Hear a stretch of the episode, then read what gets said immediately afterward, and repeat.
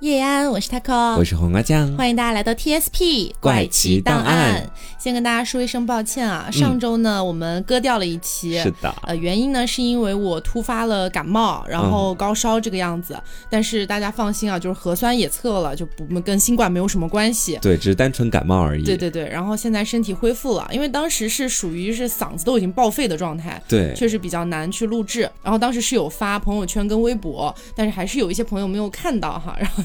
就就是说，哎，在节目下面进行了一个大肆辱骂，而且还是最新的凹凸那一期下面说我们哥他们，呃，这个没有办法，身体原因啊，大家体谅一下。嗯，然后今天的 TSP 的话呢，想要跟大家聊一聊《聊斋》了啊，因为也挺长时间没有聊到《聊斋》这个主题了，对，有小四五期了。嗯，所以今天这期节目的话呢，我们准备了两个故事。嗯，我这边这个故事的名字叫做《太原玉》。嗯，就这个名字听起来吧，它好像没什么爆点，但实际上我。我们简洁的来说呢，就是呃，这个婆婆跟儿媳妇儿啊，俩人都是寡妇，然后他们互相说对方偷情，这么一个故事。同是一家人，相煎何太急啊！你俩都是寡妇，是。我这边这个故事呢，叫做拱仙，拱就是冯巩的那个拱啊。然后呢，这故事讲的是在袖子里面偷情的故事。袖子里面，对，还有点玄幻是吧？哎，是我来先跟大家讲这个故事哈。说呢，有一个人叫做拱道人，就是道教里面的一个称呼啊，以前都会叫他道人什么的嘛。他是一个非常神秘的角色，谁也不知道他到底是哪个地方的人。说有一次啊，这个巩道人到当地的政府鲁王府那边，嗯，去求见鲁王，有点事情。但是呢，刚到门口，那个看门的保安不给他通报。这个时候，一个管事的太监从鲁王府里面走了出来。这拱道人看到太监，就先向他行了一个礼，说：“哎，这位公公，您能不能 对帮我通报一声？”这管事的太监扫了他一眼，发现他穿着很普通啊，也不是什么皇室贵族，于是就把他骂了一通，还把他轰走了。就没过一会儿呢，这拱道人又跑回来，太监看到之后就特别生气，就叫人又把他打跑了。一来二去的，拱道人就带着负责打跑他的人，跑到了一个僻静的地方。他就笑嘻嘻的拿出二百两黄金 啊，然后请追打他的人回去告诉那个太监，说自己呢也不是要见鲁王，没什么事情找鲁王，只是听说鲁王府的这个后花园里面有不少漂亮的建筑，还有很多的奇花异草，如果自己能够看上一眼，就心满意足了。嗯，当时这个负责打跑他的人也没怎么听他说话啊，但是看到银子之后非常的高兴，嗯，就回去之后就把这番话告诉了太监。太监看到银子也马上就变了脸，他让人把巩道人从王府的后门领了进去，然后呢带他在后花园里面逛着，嗯，之后还亲自带着巩道人走上了后花园的高楼去观赏整个后花园的景色。然而，正当这个太监在窗台旁边向巩道人介绍整个后花园的布局啊，还有格局什么的时候，巩道人突然从后面把他一推，太监就从楼窗里面摔了下去啊。恰巧呢，半途当中有一根藤蔓系住了他的腰，太监的身子就悬在半空当中，才没有掉到地上。嗯，这太监当时在半空当中往下一看，发现离地面还有好大的一段距离，而且耳边还能够听见藤蔓咔咔的直响，像是马上要断掉一样。嗯，这太监就当时就吓得要命，就大声的呼救。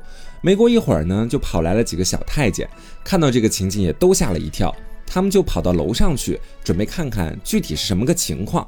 就发现藤蔓的一头系在窗子上面，于是他们就赶紧上前想把这个藤蔓解下来，之后再把太监拉上来嘛。可是藤蔓太细了，一动就要断，他们就只好到处去找刚刚还出现在高楼里面的拱道人，发现怎么找都找不到。大家这时候就没办法了，就把这件事情呢报告给了鲁王。鲁王过来一看，也觉得特别的奇怪。他就命令人在楼下铺上了茅草和棉絮，之后呢，再把藤蔓弄断。所以呢，大家在接下来就一顿忙活啊，紧急救援。哎，把这个茅草、棉絮都铺好了。没想到刚铺完，藤蔓自己就断了，太监就掉下去了。大家这才发现，就刚刚我们不是说到太监离地还有很长的一段距离吗？在他掉下去之后，发现其实没有那么远，也不过只有一丈多高，像是有人刚刚施了幻术一样。一丈应该是三米左右，对，嗯，就没有那么高了。然后大家都会觉得非常奇妙，觉得说这到底是怎么回事？鲁王也觉得巩道人这个人非常的蹊跷，于是呢，就命令人去查他的住所。没过多久，就知道了，龚道人他是住在当地的一个秀才家。这个秀才呢，名字叫做上秀才，高尚的那个尚。于是鲁王就派人在尚秀才的家里面把龚道人请到了府中啊，还给他摆了酒宴，请这个龚道人入座，并且呢，还让龚道人给他变个戏法。龚道人当时就说：“哎呀，大王啊，臣子我只是乡间的一个小老百姓，没有什么能耐。既然您看得起我，我就献一台戏给您助兴吧。”嗯，于是他就从自己的袖子里面掏出来了一个美女，放在了地上啊，然后还让美女给鲁王磕头，之后命令这个女人去表演瑶池宴这一场戏，嗯，就是为了祝鲁王万寿无疆。就那位美女在现场刚念完开场白。龚道人呢，又从袖子里面掏出一个女人，这个女人自称自己是王母娘娘。没过多久，有很多的仙女也都一个接一个的从龚道人的袖子里面走出来了，最后。织女也从龚道人的袖子里出来了，好离谱！哦对，向现场的王母娘娘献上了天衣一件。王母娘娘说：“我没事儿干什么这下贱的工作呀？而且我竟然是从她的袖子里面出来的。”对呀，这件天衣啊，闪着金光，让在场的所有人都非常的惊讶。鲁王当时就觉得说，从袖子里掏出来的，还说是天衣呢，肯定是假的。于是就让人把这个天衣拿过来看一看。龚道人这时候就急忙说了：“不行，不可以给您看，这只是一场表演。”但是鲁王不听龚道人的话，最后呢还是把天衣拿过来看了一眼，发现果然非常的精妙，不像是人工所能制作的那种衣服。嗯，龚道人这时候就不高兴了，他说：“臣一片诚心的去侍奉王爷，暂时从织女那里借来了天衣，现在王爷却让这个天衣沾染上了人间的浊气，我该怎么去还给织女呢？”啊，鲁王这时候也没理他，他心里这时候还在想说，天一是真的，那刚刚那些唱歌跳舞的美女肯定也都是货真价实的仙女，嗯，他就想留下其中一两个来侍奉自己，想得美，对，然后等他仔细一看，发现那些美女其实并不是什么陌生的角色，全部都是王府里面已经有的歌女。但是呢，这些歌女今天唱的曲子，以前从来都没有给鲁王唱过，他们肯定也是不会。但是为什么在今天偏偏就可以去表演了？于是鲁王就盘问在场的所有歌女，说：“你们怎么就突然学会这个瑶池宴？这是不是偷偷学习啦？”哎，这一出剧了，你们是安陵容吗？一众歌女都表示很懵，他们说：“我也不知道自己怎么就到这里了，也不知道自己为什么就会跳这个舞了。”嗯，然后龚道人这时候就把那件漂亮的天衣用火给它烧掉了。然后把灰放到了袖子里面，算是暂时把它存储了起来。然后当所有人都朝龚道人的袖子里面去看的时候，发现里面空空如也啊，什么也没有，就像是变了一场戏法一样。嗯，之后啊，这个鲁王就特别的器重龚道人，觉得说这是个仙人呐，嗯，他是有一点法术在身上的，于是就把他留在王府里面住了下来。龚道人刚开始还想婉言谢绝，而说我是野人的性子，看到这些宫殿就像笼子一样。不如在尚秀才家里面待着自由啊！于是呢，他每到半夜的时候，龚道人就到这个尚秀才家里面去住，偷偷跑出去啊。因为这鲁王盛情就太过了，基本上就是必须让他留在府里面住，他也没有办法。嗯。然后呢，平常在府里，他也会经常给鲁王变变戏法，逗他开心。说有一次，鲁王就问这个龚道人说：“你不是仙人吗？我听说仙人也会动情，是这个样子吗？”龚道人就回答说：“或许仙人是那样吧，但我不是仙人，所以我的心就像枯木一样，根本就不会动情啊。不爱女人啊！你说他说这话，鲁王能相信吗？当然不相信了。于是，一天夜里面，这龚道人又住在王府里面啊。鲁王就让一个年轻的歌女前去试探一下龚道人。这个女子刚走进龚道人的屋子里，叫了好几声啊，这个道人，道人，哎，没有人回答她，就点开灯一看。发现龚道人就闭着眼睛坐在床上，像在冥想。嗯，啊，女子就走近了，摇了摇他，来双休吧。又叫了叫他，道人，道人，醒醒！这龚道人睁了一下眼睛，又迅速闭上了。啊，这歌女觉得很奇怪，就又摇了一摇他，发现龚道人已经开始打呼噜了。之后再推他，龚道人就彻底的倒在床上昏睡了过去。这能装啊？哎，这个凡夫俗子怎么能不动情呢？这心怎么硬的跟钢铁一样？啊，这歌女就弹他的额头。发现龚道人的全身就硬得像铁一样，手指弹上去还会发出叮咚叮咚的声音。哎呦，钢铁侠了。嗯，女这个歌女就回去把这些事情都汇报给了鲁王，鲁王觉得很奇怪，于是就说：“那你拿针扎他试试看。”歌女就带着根针又回去了。她发现这些针根本就扎不进去，而且再推一推拱道人，发现他身体非常的沉重，已经推不动了。鲁王就不信这个邪，他就又带了十几个人到这个房间里面，把拱道人从床上推下去。这一推不要紧，就发出了巨大的声音，就好像有几千斤的巨石坠在地上一样。天亮的时候。啊，拱道人发现自己，哎，我他妈怎么睡在地上？啊，觉得很奇怪。然后呢，他也没有去多想，但是鲁王也没跟他讲这件事情。在之后晚上的时候，还经常会派一些歌女到他旁边去，摁摁他呀，按按他，拨弄拨弄他，想看看他到底会不会动情。发现他还是根本就不可能动情，这鲁王也是闲的，哎，他身体就硬得跟钢铁一样，怎么戳都戳不动。嗯啊，我们前面跟大家讲了一下这个拱道人的相关事迹，接下来我们再来跟大家说一说前面跟大家说到过的尚书生尚秀才啊这边的故事，也是能跟拱道人产生一定联系的。嗯，说这个尚秀才在早年的时候和一个叫做慧歌的卖唱女子定下了婚约。啊，这慧哥他唱歌特别好，不然也不能叫慧哥。嗯，然后他的曲艺是没有什么人能比得了的。但是他刚刚跟这个尚秀才订完婚，恰巧呢，鲁王就听说了他唱歌很好的这个事情，就把他招进了王府里面侍候自己。啊，从此以后呢，尚秀才和慧哥就再也见不到面了。嗯，但是尚秀才心里面那是一片痴情，就对慧哥一直都念念不忘。但是苦于没有办法见面，于是呢。刚好前面我们说到，拱道人不是住在尚秀才家里面吗？嗯，就有一天晚上，尚秀才就跟拱道人说：“哎，听说你最近在这个鲁王府里混，你见到过慧哥吗？”拱道人当时就说：“王府里所有的歌女，我基本上都见过，但是我不知道到底哪一位才是慧哥。”嗯，尚秀才呢就把慧哥的年龄啊、长相啊都给拱道人说了一遍。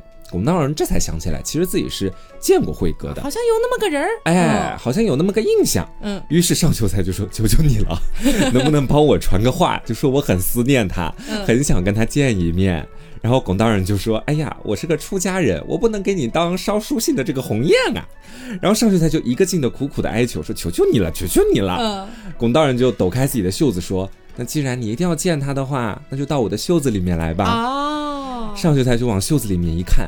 发现刚刚原本还是个很狭小的袖子，忽然变成了一个巨大的屋子，他就弯腰走了进去，发现这个屋子里又亮又宽，而且还是个金碧辉煌的大厅，啊，桌子椅子样样齐全啊，别有洞天的。哎，在里面待着一点都不感到烦闷。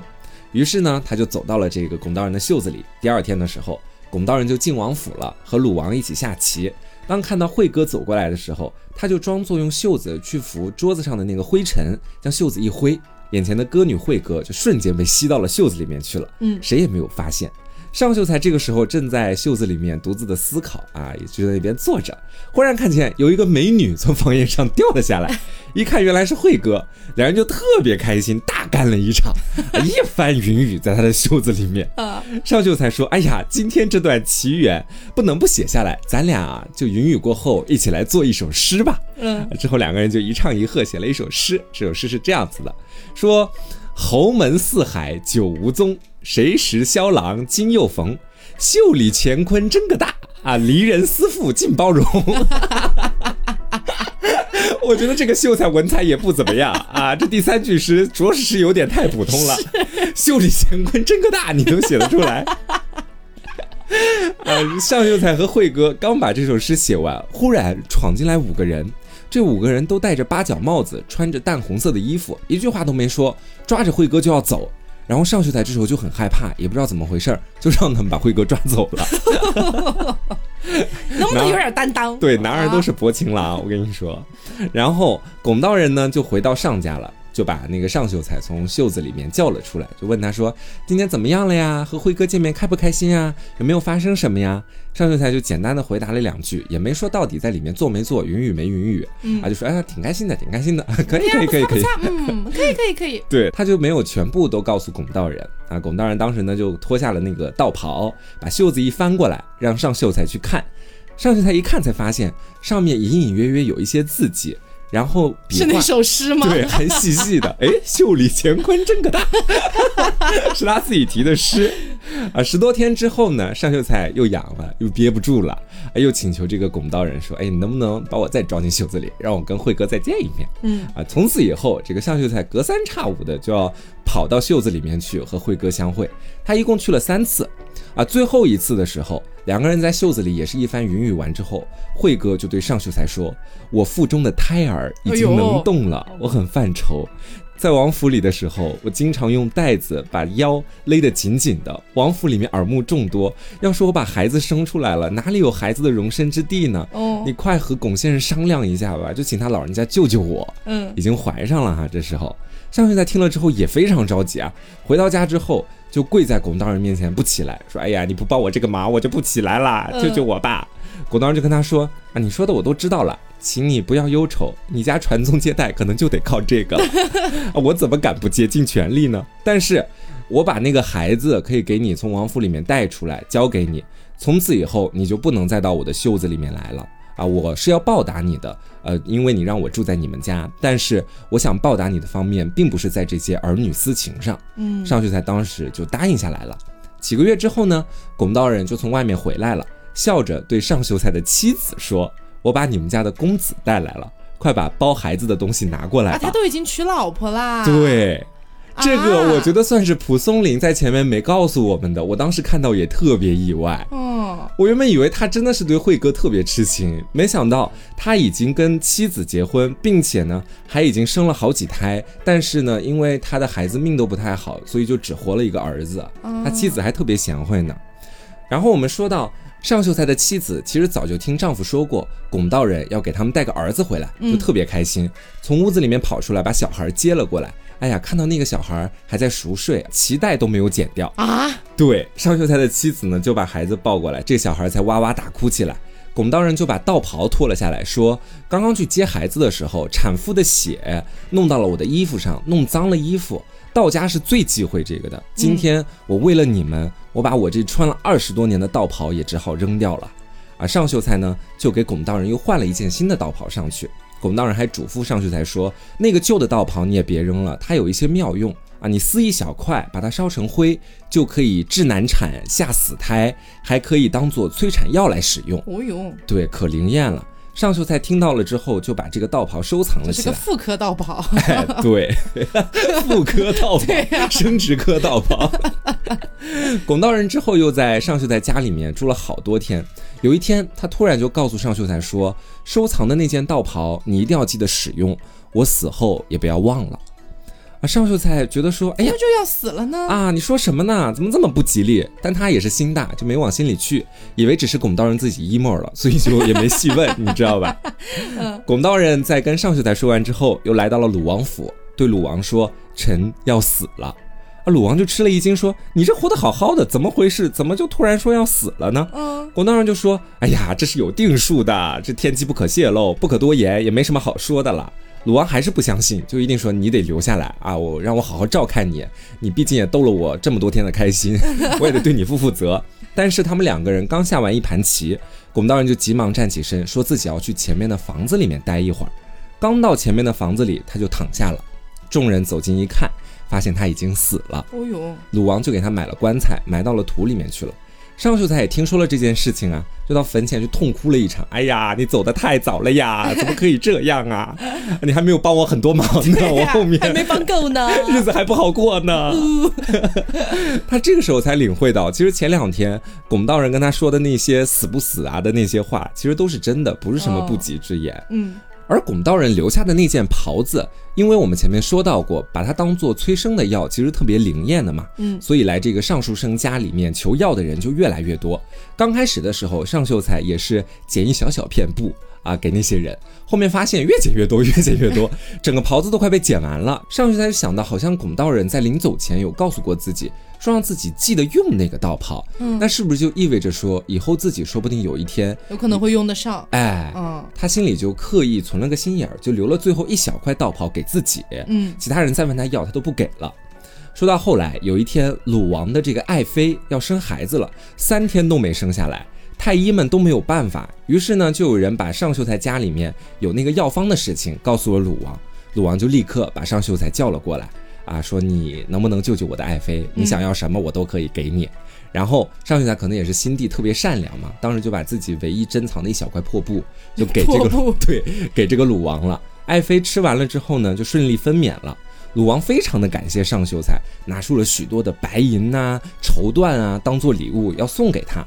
但上秀才都推辞不接受，说：“哎呀，我一个秀才，你给我这些东西，我也没必要。而且我过惯了那种挺贫穷的日子，突然给我这些，我也不习惯。好奇怪的一个人。鲁王就问他说：“那你想要什么呢？我总得感谢感谢你吧。”上秀才就说：“臣不敢说。”鲁王就一再让他讲出来，说：“说吧，说吧，说吧，哎，想要什么就直接讲。”上秀才才跪在地上说。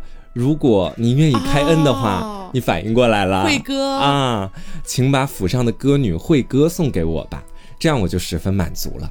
鲁王就把慧哥叫了过来，就说：“慧哥，我以前好像从来没有留意过你，你都多大岁数了？人家掳走了，都没有留意过人家，我真无语了。”对，说你现在多大岁数了？真生气了。啊，慧哥就说：“啊，臣妾十八岁入王府，如今在这里已经十四年了，已经三十二岁了。” 鲁王就嫌他年岁太大了，我去，就把所有的歌女都叫过来，说：“哎呀，这个惠哥感觉年纪有点大，你要不要再看看其他年轻的歌女？我都可以给你。”上秀才一个都没挑，说：“我就要惠哥。”鲁王当然就笑着说：“哎呀，你真是个书呆子！你如此痴情于他，难道你与慧哥十四年前就已经订婚了吗？” 啊，对呀，对呀，你以为呢？上秀才跟司令想，真的生气了。他妈的被猜中了，你知道吧？于是上秀才就把这些事情的原委都说了出来。啊，鲁王听了之后就说：“也行吧，那你就把他带走吧。”啊，就给他预备了车马。鲁王说：“哎呀，这搞尴尬了。”对。还把原本准备赠送给尚秀才的那些白银绸缎，都作为慧哥的嫁妆送到了他们上家。嗯，而且慧哥生的那个孩子呢，名字叫做秀生，也就是袖子里出生的意思。啊，这时候已经十一岁了。而此时，呃，慧哥刚好也嫁到了上家，他们母子两个也算是团聚了嘛。嗯，然后尚秀才也不忘龚道人给他的恩德，每逢清明节的时候都会给他扫墓。但是故事到这里还没有完啊，说。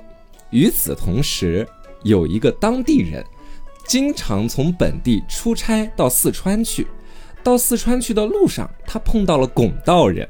龚道人对拿出一本书说：“这是鲁王府里面的东西。我离开王府到四川时走得太急，没来得及还，麻烦你帮我还回去。”就那个人把书带回来了。听说拱道人早就已经死了，他就不敢报告给鲁王了。嗯，然后呢，他就跟上秀才说了，上秀才把这件事情也跟鲁王讲了。鲁王拿过书过来一看，发现果然是拱道人以前借的那本书，于是就对拱道人的死产生了怀疑。嗯，就命令人挖开他的坟墓，打开棺材一看，发现里面是空空的。啊，原来这拱道人的死也是他做的戏法。所以可能就是在鲁王府待腻了，哎啊，烦死了，每天晚上找人来扎我，对，而且还要帮那个破书生那么多忙，找个办法炖了吧。对，后来尚秀才的大儿子，也就是他正妻生的那个，嗯，早早就死了。幸亏有秀生在，才没有断后。然后上秀才就更加佩服龚道士未卜先知的能力了。之后呢，这个蒲松龄也在最后写下了一小段他自己的感想。蒲松龄在《聊斋志异》里面是有一个自称的，叫做“异史事”。不知道你们在读《聊斋》的时候看到一些故事，有没有发现他的最后一段会经常出现一个开头，就是“异史事说”。对对对，这个其实都是蒲松龄自己的自称，也就是他对这个故事也发表一些自己的看法。嗯，他说：“袖子里的小世界是。”是古人的预言，难道还真有这种事情吗？这也太奇怪了。其中有天地日月，可以在那里娶妻生子，而且又没有被逼交税的苦恼，没有人和人之间的。重点是没有被逼交税的苦恼吗？也没有人和人之间的烦忧。那袖子里的狮子和鸡子，鸡子就是那个狮子的卵，嗯，就那那两种小昆虫嘛。嗯，他说又何异于桃园中的鸡犬呢？等于是把袖中的世界类比桃花源了。嗯，他说如果允许人在袖子里面的世界常住，在那里终老也是可以的。嗯，啊，这是这个故事。其实我觉得这故事它主要就是挺神奇的。对，就袖子里面还别有一番天地，然后再加上它其中还有一些比较巧妙的反转。嗯，比如说上秀才他自己其实是已经结了婚的，是。然后到后面拱道人他其实没有死，只是诈尸了而已。嗯，都是我觉得还蛮有意思的。好。那么刚刚讲到了一个在袖子里面偷情的故事啊，嗯，接下来我们进入到我刚刚开头说到的，就是婆婆跟儿媳妇儿互相说对方偷情的 啊这么一个故事。你这是社会新闻，你知道吗？说是呢，在太原有一个地方，哎，就因为这篇文章就叫做太原狱，那个狱是监狱的狱。嗯嗯，说在太原啊，有一户人家，婆婆和儿媳两个人都是寡妇。然后呢，婆婆呢是已经人到中年了，但是呢没有太洁身自好吧，属于是，就经常和村里的一个无赖啊勾肩搭背，就哎那个勾搭上了，对。那他的儿媳妇呢，就觉得说多少有点不满，觉得婆婆这种行为不好，是不满还是不平？谁知道呢？可能也是浅浅羡慕吧。因为毕竟在那个年代嘛，寡妇其实是不太能够就是做这种事儿的，对，还，会被人戳脊梁骨的。是。所以呢，他儿媳妇儿不管是不满还是羡慕什么的吧，反正就每次啊，就偷偷的在他们家的门口啊，或者在墙边啊，就阻止那个无赖到家里来。哦。那婆婆知道这事儿之后呢，哎，发现，哎呀，被儿媳妇儿给发现了，嗯，有一些羞愧，不保，有一些羞愧，但她就是恼羞成怒，她当时呢就找了一个借口，要把自己的儿媳妇儿直接轰走，毕竟儿子也不在了嘛，对吧？但是呢，儿媳妇儿不肯啊啊！凭什么呀？你自己偷情了，被我发现，你还赶我走？这婆婆也是个老阴逼，真的。两个人就吵起来了。吵起来之后呢，婆婆就更加的恼羞成怒，反而去到了官府去诬告自己的儿媳妇儿偷情。这好一出大戏。然后当时那个县官就说。嗯那你既然说他偷情，那奸夫是谁呀？嗯，婆婆说：“哎呀，这个，呃，这个嘛，这个夜里来夜里走的，嗯，我也实在不知道那个奸夫是谁。要不这样，你把我那个儿媳妇儿带到这个堂上来审一审，啊，审了之后自然就会知道的。于是呢，就把儿媳妇儿传唤到公堂了。”那这个儿媳妇儿当然知道奸夫是谁呀，对吧？她每次都能看到，还堵门啊什么的。是。于是呢，儿媳妇儿就义正言辞的说：“什么我偷情？明明就是我婆婆偷情，那个奸夫是谁谁谁？哎，就给说出来了。”道姓了。对。然后死活不承认是自己有奸情啊，那本来就没有嘛，就是婆婆干的事儿。县官呢听了他俩的说法，觉得嗯，那要不把那个无赖抓过来再问问？于是呢就把无赖抓过来了。然后无赖说啊，你在说什么呀？我和这两个女人都没有奸情，没有的事儿，从来没有。我觉得吧，就是这两个女人，她们互相之间啊，这个关系处不好，所以编了这番话来这个诬告我。嗯，然后县官就说，嗯，这也不对呀。你说我们村子里上百号人是吧？凭什么就独独诬陷你一个人呢？对呀，啊，于是县官就下令要重重的责打这个无赖。然后无赖呢就连忙磕头祈求说：“哎呀，别打我，别打我，我承认，我承认。”我和那个儿媳妇有奸情，怎么栽赃到儿媳妇那边去了呀？哎，可能就是跟婆婆的感情比较好，哎，还是要保护一下婆婆，舍不得啊。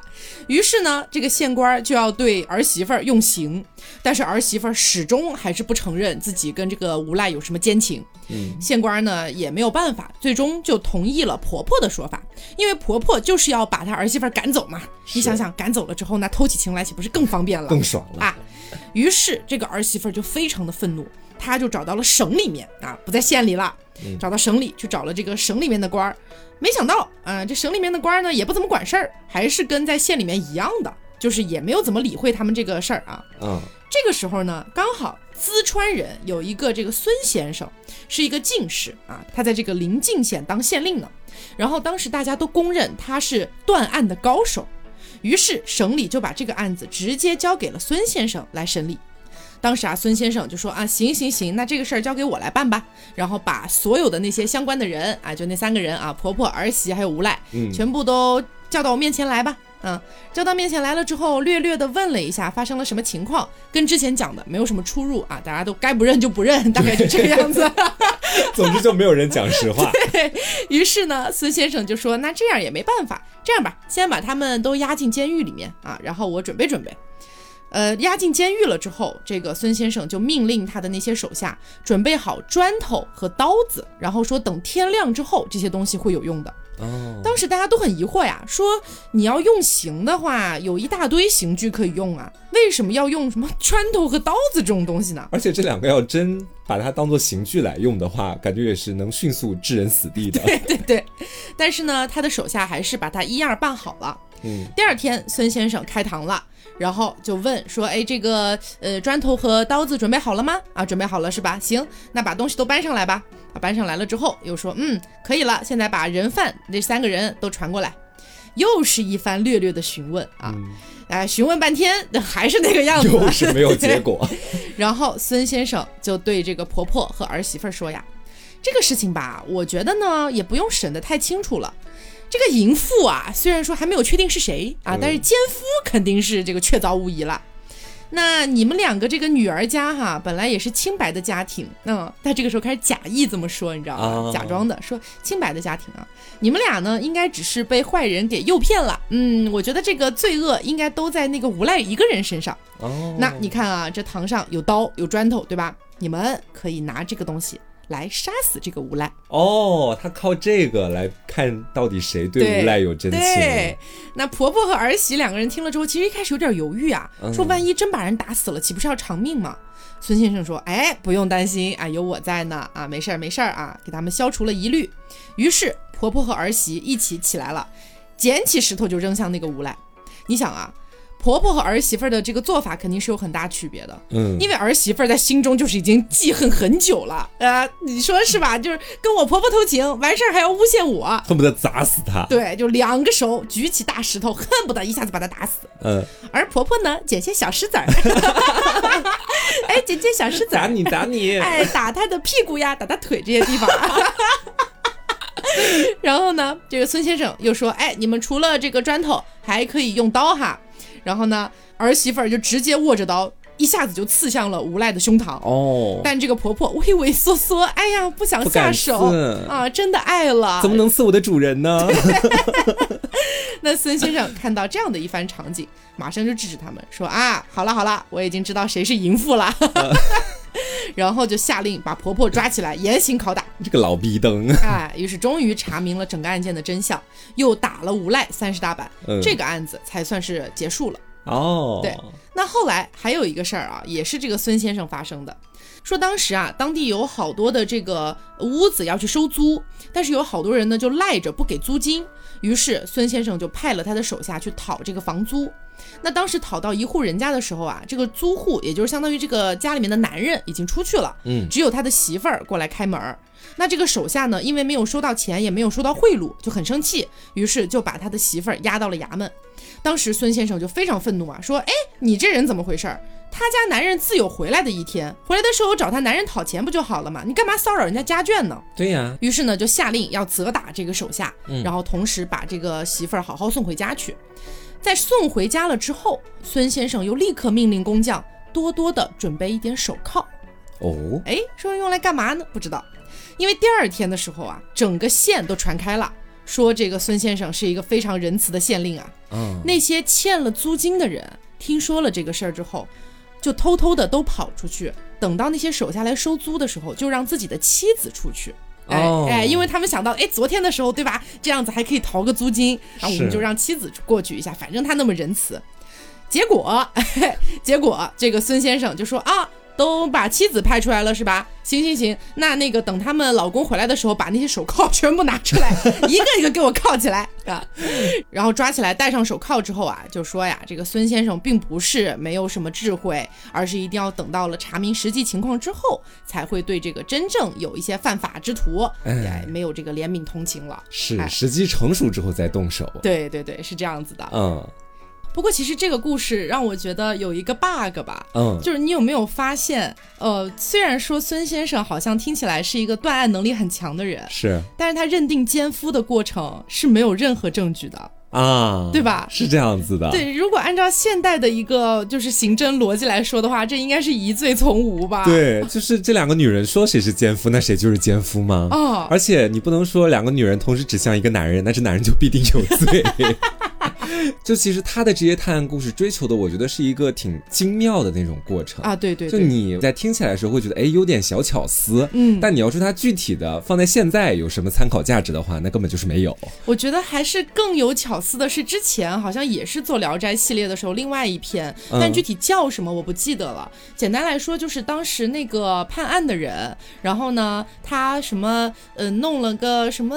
哦，石灰是我讲的那个故事，对对对对对对。哎，我都已经快忘记故事什么了。那个很妙的，对，是把他们几个全部都关到那个寺庙里面去，然后在他们的背上好像是抹上白色的石灰，如果出来谁变黑了或者怎么样的，那他其实他就是那个最终的犯人。对，那个故事大家也可以回听一下我们以前的节目，确实也挺精妙的。对，那个判案过程是我觉得比较妙的，嗯嗯，因为感觉就是哦，还可以这样这种感觉。对，而且我发现其实《聊斋》的这么多故事里面，蒲松龄他写《聊斋》不单单是写里面，比如说人与鬼，嗯，或者人与什么东西的，对这种爱情，有的时候也会写一些。发生在百姓中间的一些断案的事情，嗯，或者是像我这样有一些奇闻，比如说袖子里另有一番乾坤的这种故事，嗯包括甚至是一些什么类似于都市传说之类的，在《聊斋》里面其实也有记载嘛。就比如说之前我们聊到的什么那个唱歌犬，嗯。啊，会写字的熊，就那种感觉的也有。其实它涵盖的内容也很广，是，嗯。哎，不过说真的，我们做《聊斋》也有相当长一段时间了，嗯，所以其实呃，大家也知道，《聊斋》里面记载了非常非常多的故事，也并不是说每一篇故事都比较有趣，是的，而且有一些篇幅特别特别短，就也没有什么特别值得拿来说的价值啊啊，所以之后的话呢，我们可能还是会把那个呃整个重点吧，可能会往《子不语》啊，或者《阅微草堂笔记》啊之类的这些其他的志怪小说上面再迁移一点了。对，其实我们知道，大家听《聊斋》可能有的时候就想听那些奸。奸夫淫妇的故事，或者是一些很狗血的家庭剧情、乱伦剧情，甚至到。但是讲实话，那些剧情，我们两个在翻那个《聊斋志异》这本书的时候，已经把很多和前面说到的大家想听的内容与之相关的故事都说完了。嗯，然后我们现在找的故事呢，可能更多是偏向，比如说啊，挺奇妙的，或者挺有意思的，嗯，这方面去给它拓展。到后面的话，可能就像他给我说的一样，我们也会继续从其他的一些故事书里面给大家找到一些大家想。听的内容，嗯，好的，那么今天的节目就到这里了，也希望大家能够喜欢。嗯，那么我是 taco，我是黄瓜酱，那我们下周再见，拜拜。